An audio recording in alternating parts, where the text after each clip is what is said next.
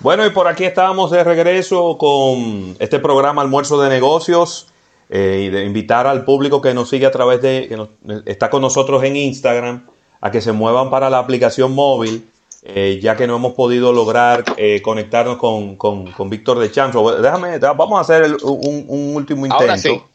Ahora con, con Víctor de Champs. Eh, porque que el, lo, lo internetan los pobres, imagínate tú. Bueno, y por aquí estamos de regreso con este programa Almuerzo de Negocios. Hay que bajar el Eh, volumen por al allá, eh, Víctor, Víctor. hay un delay, hay que bajar el volumen. Sí. Para que se muevan. Lo más posible, bajar el volumen. Ok. Y nada, tenemos, tenemos con nosotros en esta sección de, de show business, tenemos con nosotros a nuestro compañero Víctor de Champs. Eh, y nada, para ponernos al día lo que está pasando en el mundo del espectáculo, Víctor, bienvenido, ¿cómo anda todo?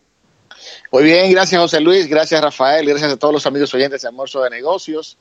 Y continuamos, claro, eh, viviendo eh, todo lo que es esta pandemia a nivel mundial. Bueno, Y también en cuarentena seguimos todavía, pero eh, no dejan de surgir las, las noticias y precisamente eh, tengo muchas noticias que compartir con todos los amigos siguientes en el día de hoy. Y lo primero es precisamente, eh, y ustedes lo hablaban hace un ratito, de la incertidumbre que existe eh, cuando habría una reapertura de, bueno, eh, hablaban de las discotecas, pero según en las declaraciones de un eh, bioeticista y profesor de gestión sanitaria llamado Seque Emmanuel, estuvo dando unas declaraciones en el New York Times y él estuvo diciendo que no habrá festivales ni grandes conciertos hasta otoño del 2021.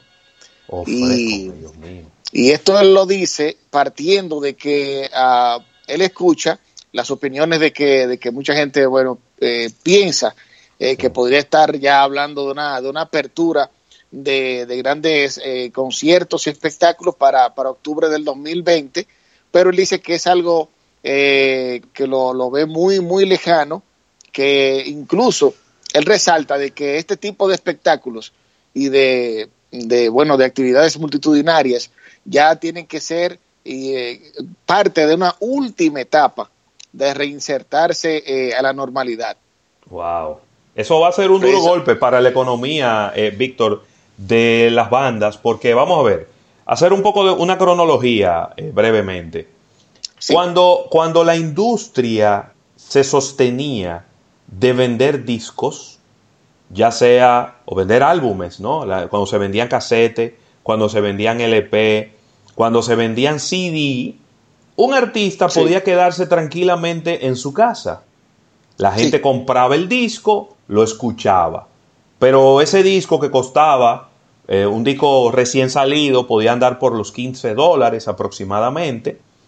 Y eh, un disco ya después de que tenía un tiempo y perdía un poco de, vamos a decir, de, importancia, pues podía bajar hasta la mitad de su precio, 7 dólares, 6 dólares, 5 dólares, encontrabas tú un disco por ahí que no era tan, tan importante. Pero ¿qué ocurre?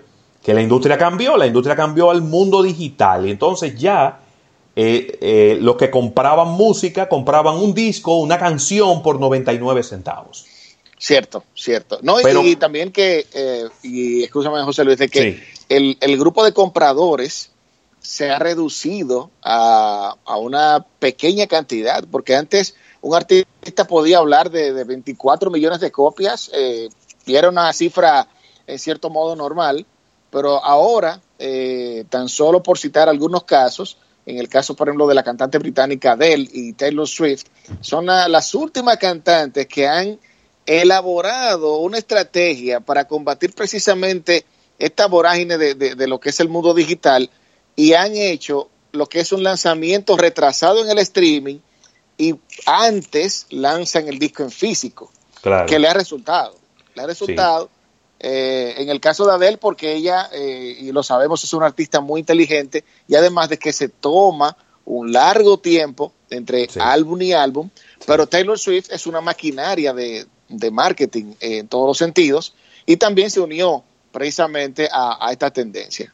Claro, pero entonces, y, y moviéndome un poquito más para adelante, ¿quién hoy en día está comprando música? La gente no Sí. compra música ya, porque el negocio se movió a los servicios de streaming de música. Entonces yo, en vez de comprar una canción por un dólar, yo lo que hago es que pago 5 dólares, pago 6 dólares por una membresía premium de un servicio como Spotify, como Apple Music, como eh, hay, hay, varios más, el de Jay-Z, ¿cómo es que se llama? Tidal. Hay varios. Sí. Entonces, pero ¿qué ocurre? Yo pago 5 dólares, 10 dólares, vamos a poner, lo, más caro que es Tidal cuesta 9.99. 10 dólares y yo puedo escuchar toda la música que a mí me dé la gana. Toda la que está ahí, yo la tengo disponible. Entonces ya de 15 dólares que tú te ganabas con un álbum, Víctor, ahora lo que tú te estás ganando son centavos cada vez que una gente oye tu canción.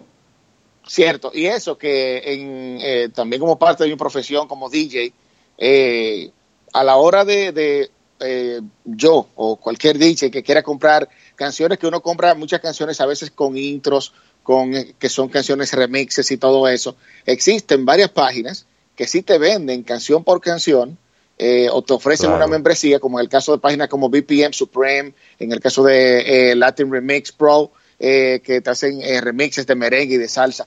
Pero cada canción de esa, en verdad, pero tiene un público muy específico claro. que, que paga por canción por canción y son un poquito costosas, claro, porque son versiones hechas precisamente para, para, para DJs, pero es como tú dices, el, el mundo se ha reducido precisamente a los servicios de streaming y los, los melómanos, que entre ellos me cuento yo, que me gusta tener muchas veces mi disco en físico, eh, son realmente es una minoría comparado con, otros tiempos, pero con este anuncio de, de que las actividades multitudinarias, y en este caso los conciertos, que son ahora mismo la parte principal o una de las partes principales de los artistas y las agrupaciones de generar ingresos, pues es un muy duro golpe escuchar que, estos grandes festivales se pudieran estar celebrando el próximo año. Eh, es, una, es una mala noticia realmente. Muy mal. Donde sí, donde sí tienen una buena noticia es la productora eh, de películas Universal, que se anotó un tanto fuertísimo, y de esto se han hecho eco eh, ya todas las, todas las páginas y todo lo que es los diarios, ¿no? De, que tienen que ver con, con lo que es el, marketing del cine, debido a que Universal hizo, o más bien, saltó la tablita de que los cines están cerrados y ofreció el estreno de la película Trolls World Tour, lo ofreció para que fuera visto en plataformas digitales. Y esto le ha permitido, lo permitió en un servicio llamado VOD Premium durante 48 horas y costaba, o más bien cuesta, 20 dólares. Dicen 19.99, pero son 20 dólares. Tú poder ver esta película de DreamWorks Animation y el resultado no se ha hecho esperar, ya que esta película ha generado y aún no han dado la cifra, en ningún medio todavía no la han dado, es un secreto que tienen guardado la gente de Universal, pero según ellos mismos, destronó a la película más reciente de Jurassic Park, que es eh, la película Jurassic World Fallen Kingdom hizo, según Universal, 10 veces más en su día inaugural que Jurassic World Fallen Kingdom con las ventas digitales. Ay, padre. Muy bien. Esto quiere decir que es un éxito rotundo eh, el lanzamiento de, esta película eh, Trolls, World Tour, que es la, la segunda parte de esta película animada. La número uno tuvo un éxito modesto, podemos decirle, pero ahora, eh, con este lanzamiento de esta película, Universal pues se anota unos buenos números dentro de esta pandemia. Excelente, Víctor. Mira, eh, felicitar a, la dominicana, eh, Nati Natacha, quien acaba de arribar a los 2 mil millones de visitas en YouTube. Es la primera cantante eh, femenina urbana que llega a 2 mil millones de reproducciones en la plataforma de YouTube, una hazaña sin precedentes en la historia del género, ya que recuerda que ella es uno de los exponentes más importantes de, este género eh, urbano. Sí, y, eh, realmente eh, esta artista dominicana de, este, de este género tan popular en este momento es una de las, de las caras principales precisamente a nivel femenino de lo que es el reggaetón, porque recordemos que está Becky G, está precisamente ella, Nati Natasha, y son las dos caras eh, que podemos citar, eh, que son los puntos, ¿no? Los puntos del iceberg de, este, de este ritmo musical.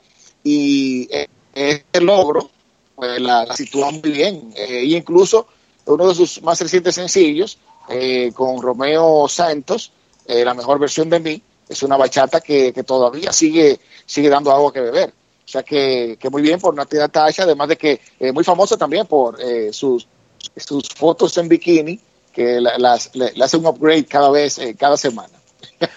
Claro que sí, pero mira, artista, sí, eh, una muy buena noticia, Víctor, es un lanzamiento que viene en junio de David Bowie, de un nuevo, de un nuevo álbum.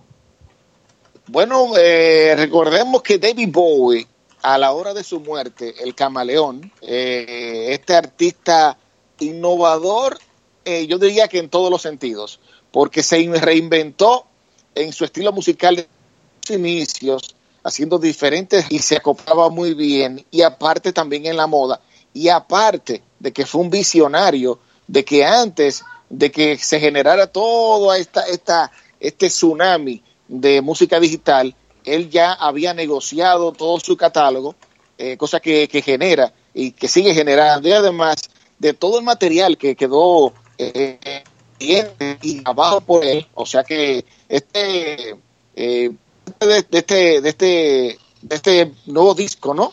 Eh, sería Changes Now Bowie. Es un disco, eh, sí. y temas inéditos. temas inéditos es lo que viene ahí. Claro, y es que lo que pasa, precisamente decía, si estaba con, con, David Bowie, es que es un artista que tiene una, un legado y un repertorio tan amplio, además de que me imagino, me imagino, que fueron muchas las grabaciones que él dejó que todavía se pueden seguir utilizando, y es igual al caso de Prince también, que veremos eh, casos de, más álbumes eh, sacando eh, canciones de Prince. Incluso estuve viendo hace poco unas declaraciones de, en base a la, a la, a la a la compañía discográfica de Gustavo Cerati, donde también eh, será lanzado material inédito de Gustavo Cerati. O sea que estos grandes genios dejan todavía eh, tesoros guardados que van a ser muy bien recibidos por todos sus fanáticos. Pero donde sí hay un artista que hay que obligatoriamente hablar de él y, es como, eh, parece que suena como un político. Mientras Drake aspire, mientras Drake respire, que nadie aspire. Porque Drake, sí, es que Drake eh, es, el, es el rey de Spotify. Y en el día de hoy, precisamente, eh, se sitúa en un círculo muy exclusivo porque debutó con su más reciente sencillo Tuesday Slide en el número uno inmediatamente en el listado Top 100, Hot, eh, Top Hot 100 de la Billboard. Y con esto se pone a la par de Mariah Carey que logró eso entre los años 1995 y 97. Sin embargo, ahora Drake en menos años ha logrado también situar tres sencillos y colocarlos en el número uno inmediatamente. O sea que eh, Drake se sigue anotando eh, records, no tanto eh, en, en, forma como Spotify, sino también precisamente en la Billboard y además también, claro, en vistas en, YouTube, este rapero canadiense. Por otro lado, eh, hay una serie, hay una serie que acaba de destronar, oigan esto, y me parece que esto ha tenido que ver con precisamente y lamentablemente con esta pandemia, porque recordemos, y ahora que ha hablado José Luis de, de, esta, de esta plataforma innovadora de episodios de 10 minutos que está rompiendo, eh, hay que citar esta serie, se llama Rey Tigre. Atención con esta serie.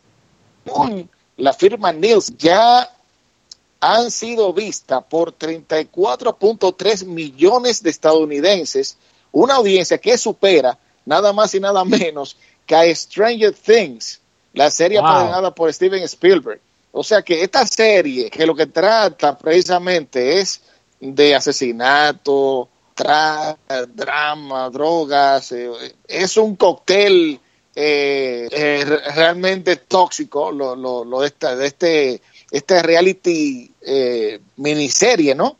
De, pero ha generado la, atención de, de, todo el mundo, porque trata la historia de Joseph Joe Exotic Maldonado, que es el llamado Rey Tigre, y además su, su archirrival, Carol Baskin, donde se dice, y él está en este momento guardando prisión por 22 años, debido a que él eh, se pudo comprobar que hizo una llamada queriendo contratar a alguien para asesinar a, Carol Baskin. y la historia de Carol Baskin también es muy, eh, llama mucho la atención porque en torno a ella gira la desaparición de su esposo, un millonario que desapareció sin más ni más, y ella tiene un parque también dedicado a la crianza de tigres y leones en Tampa. Eh, esta serie realmente, eh, oigan, hasta la Critical Mentions Analytics le dio un 87.7 de los comentarios eh, hablando positivamente. Los cineastas Eric Gould y Rebecca eh, son los realizadores de esta, de esta serie que ha acaparado, ha acaparado la atención de, de todo el mundo. O sea que el rey tigre sigue reinando. Por otro lado, quiero anunciar también eh, y lo vi en un video en el día de ayer, el vocalista de Jarabe de Palo, eh, Pau Donés, anunciando su regreso a la música a 15 meses. ¿Se le acabó el chelito? Bueno, 15 meses de su retiro. Recuerden que él fue diagnosticado con cáncer en el 2016. Ah, no, no, no, me retracto, me retracto. Él es un sobreviviente de cáncer. Sí, sí, realmente. Y apareció en un video donde eh, quien lo vio y quien en sus épocas de, pegada, ¿no? Eh, irreconocible, súper delgado, producto claro de, este tratamiento contra el cáncer, pero donde él dice que eh, según su, un eslogan de una canción dice, si la vida te, te da palo, dame una guitarra que te cante una canción. Así que esa, eh, él anunciando, y él quiso adelantarse, él dijo que, que quiso, no podía esperar más para para lanzar eh, su nueva producción. Él incluso estuvo subiendo unos videos en el balcón de su casa interpretando unas canciones en vivo que se pueden disfrutar en su en su uh, en su dominio en su perfil de Instagram ahí se puede ver a Paul. Por otro lado eh, y sumándose a todas estas eh, uh, propuestas de música en vivo online atención para los amantes del Britpop porque el cantante de The Charlatans Tim Burgess ha abierto una, una página bien interesante llamada Teams Twitter Listening Party.com. ¿De qué se trata esto? Aquí los artistas estarán hablando de diferentes uh, producciones, o sea, tú vas a tener la oportunidad, uno como fanático, de, de compartir y preguntar acerca de, de, diferentes álbumes de diferentes agrupaciones en vivo y en tiempo real. Entonces, ya incluso tengo por acá la programación de lo que estarían hablando. Está eh, el jueves 16 estaría hablando Mark Ronson y del lado más interesante estaría Paul Arthurs el 23 de abril hablando de la producción de Oasis Be Here Now y también estarán presentes The Chemical Brothers un día después, o sea, el 24 de abril, hablando de su producción Dig Your Own Hole. Eh, esta, esta página llamada Twin twisterlisteningparty.com. Eh, bastante interesante esta producción. Y por otro lado, atención Rafael, ya se habla del estreno de el remake, pero ahora recordemos aquella película de, de bueno, una película de culto, Dune, del 1984, donde actuó Sting. Ahora se vuelve a realizar. Sí, ya está disponible el trailer y será estrenada en este 2020. Esa película en el 1984 tuvo un presupuesto de 40 millones de dólares, pero solo generó eh, 30 millones, o sea que fue un fracaso, pero eh, a mí me encantó. menos, a, mí, también. Excelente, Víctor, gracias por todas estas informaciones. Estrenos en el 2021 de Matrix, 20 de mayo, a pesar de que está detenida la, eh, la filmación, se habla que va a ser en la misma época de John Wick. Vamos a ver cómo se nos divide Keanu Reeves. Así que te tendremos el próximo martes con informaciones de show business, marketing del entretenimiento. Nos despedimos gracias a la Asociación La Nacional. Mañana otro almuerzo de negocios a partir de la una. Bye bye. Bye bye.